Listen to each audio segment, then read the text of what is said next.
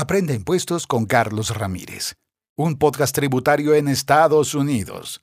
Cada día usted escuchará los consejos y tips tributarios con Carlos Ramírez. Abróchese bien el cinturón y únase a este viaje de conocimientos y aprendizaje diario. No olvide suscribirse para que cada día esté más cerca del éxito. ¿Cuándo saber de incorporar o no? La decisión de incorporar de una empresa no se debe tomar a la ligera, ya sea que se trate de un negocio nuevo o uno ya existente. Se recomienda enfáticamente analizar por separado la situación particular de cada empresa que quiera tener una estructura comercial corporativa, ya que cada situación es única y será reflejada por lo que la persona detrás de esta es. Sin embargo, existen ciertas variables en la vida de cada empresa no corporativa, ya existente en las necesidades o expectativas de cada emprendedor de negocio, que podría indicar si la incorporación es una opción viable o un medio en un determinado momento. La incorporación podría ser una buena opción. Uno, cuando se desea proteger la responsabilidad personal del propietario de la empresa. Dos, cuando se tiene la intención o se prevé la necesidad de ofrecer acciones al público con el propósito de recaudar fondos o expandir el capital. Tres, cuando se tiene la expectativa de que el negocio va a progresar y ser muy rentable en los primeros años de operación.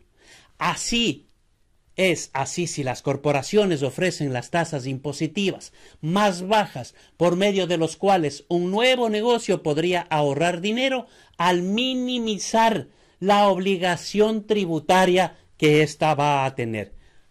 Cuatro, cuando se tiene intención de atraer personal altamente calificado a través del ofrecimiento de la opción de adquirir acciones de la empresa como un incentivo para que se tome el trabajo. Cinco, cuando se planea un patrimonio, por ejemplo, se puede distribuir acciones como donaciones a la familia sin renunciar a la administración y control de la empresa y sin tener que pagar impuestos sobre dichas donaciones.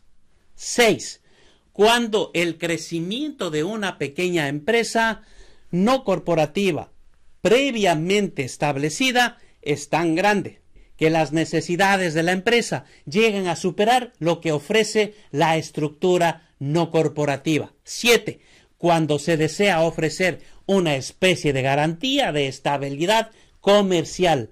Cada día tanto los clientes como los proveedores son más exigentes y tienen que elegir entre hacer negocios con cualquier entidad no corporativa o con una corporación realmente establecida, con un historial, y es posible que se decidan por la entidad que les garantice más estabilidad y que les dé más seguridad, ya que es sabido que las leyes y regulaciones que rigen a las corporaciones son muy estrictas.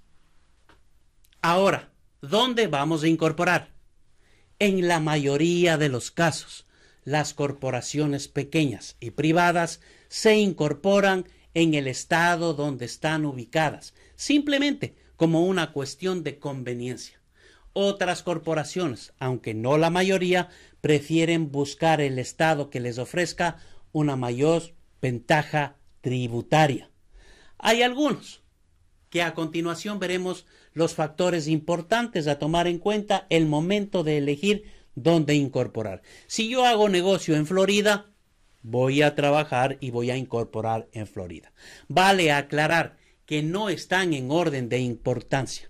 Ya eso depende de las necesidades de cada corporación. Pero es importante considerar, uno, las leyes estatales cuentan con normas y reglamentos claramente definidos que facilitan las operaciones y actividades de una corporación. Hay estados cuyas leyes de impuestos son complicadas e involucran una gran cantidad de condiciones que parece un laberinto en las reglas confusas sobre las tarifas y procesos relacionados con la corporación. 2. El costo de vida del Estado en donde se va a incorporar.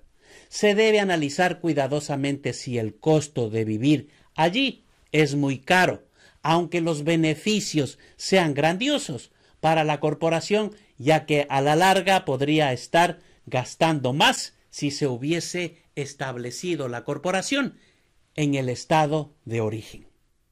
Se debe tener en cuenta no solo el costo de los materiales e insumos que necesita la empresa para funcionar, sino también los gastos adicionales para las familias que necesitan trasladarse. Tercero, la calidad de vida en el estado en donde se va a incorporar puede ofrecer a la corporación, a sus empleados y familias, haga la pregunta, ofrece un área pacífica, cuenta con buenas escuelas y viviendas asequibles. ¿Cuál es el índice de criminalidad? ¿Será esta ubicación más beneficiosa que establecer la corporación en el estado de origen? 4. Los impuestos se graban sobre la ganancia y no sobre el ingreso bruto. La mayoría de las empresas nuevas deben considerar especialmente este tema al decidir dónde incorporar, ya que normalmente se estima que no tener ganancias en los primeros años de operación puede ser ventajoso o perjudicial. 5. La historia tributaria del Estado demuestra estabilidad y no se va constantemente afectada por cambios políticos. De acuerdo con el Tax Foundation, estos son los 10 estados que tiene la mejor estructura del sistema tributario para ofrecer el mejor clima fiscal empresarial en este año 2021. Sin embargo, la primera opción es incorporar en el estado donde se realiza la actividad. De lo contrario, ahí se convertirá en un foreign entity. Wyoming, Dakota del Sur, Alaska, Florida, Montana, New Hampshire, Nevada, Utah, Indiana y Carolina del Norte. La proximidad de los clientes es necesario contar con clientela cercana o saber si es factible servir a los clientes a través del teléfono o Internet. Por ejemplo, puede crear una corporación en Alaska debido a que no tienen impuestos sobre la renta, pero la corporación vende sandalias para la playa. Las bajas tarifas de la incorporación en Alaska son importantes para la corporación y se podrá conseguir clientes por teléfono o a través de Internet. Pero lo mejor es crear la corporación en el estado donde yo desarrollo todas mis actividades. Así no tendré que pagar impuestos por trabajar como con una entidad de fuera. La fuerte protección de responsabilidad. Esto es importante.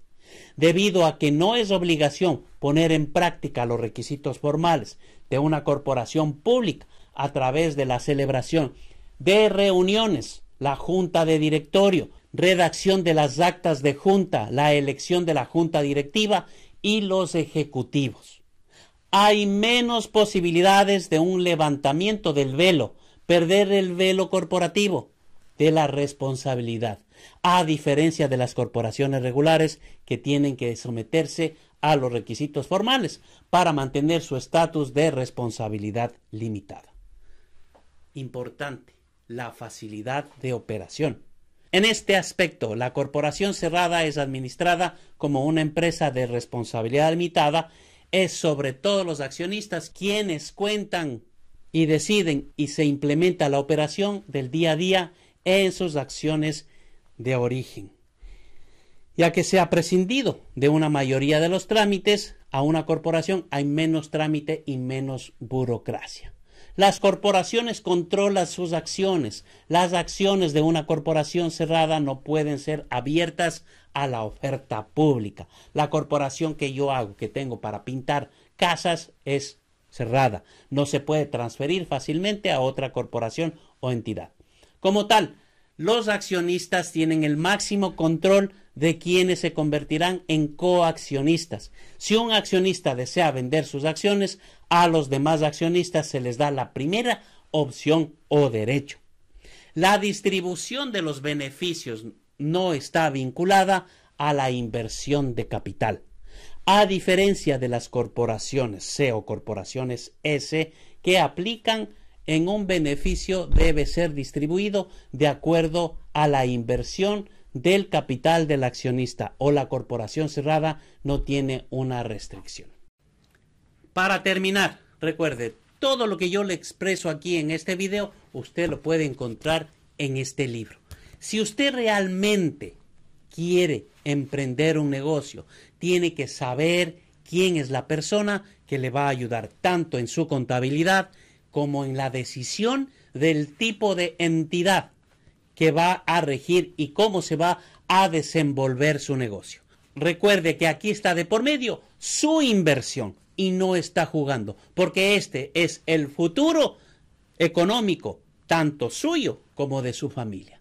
La mejor decisión no se debe tomar a la ligera, debe analizarse para reconocer, para saber y entender el tipo de entidad que le conviene porque para saber el tipo de entidad que me conviene, necesito saber todos sus aspectos privados, sus aspectos personales, porque aquí se va a saber si se mezcla, si se tributa o se mantiene separado.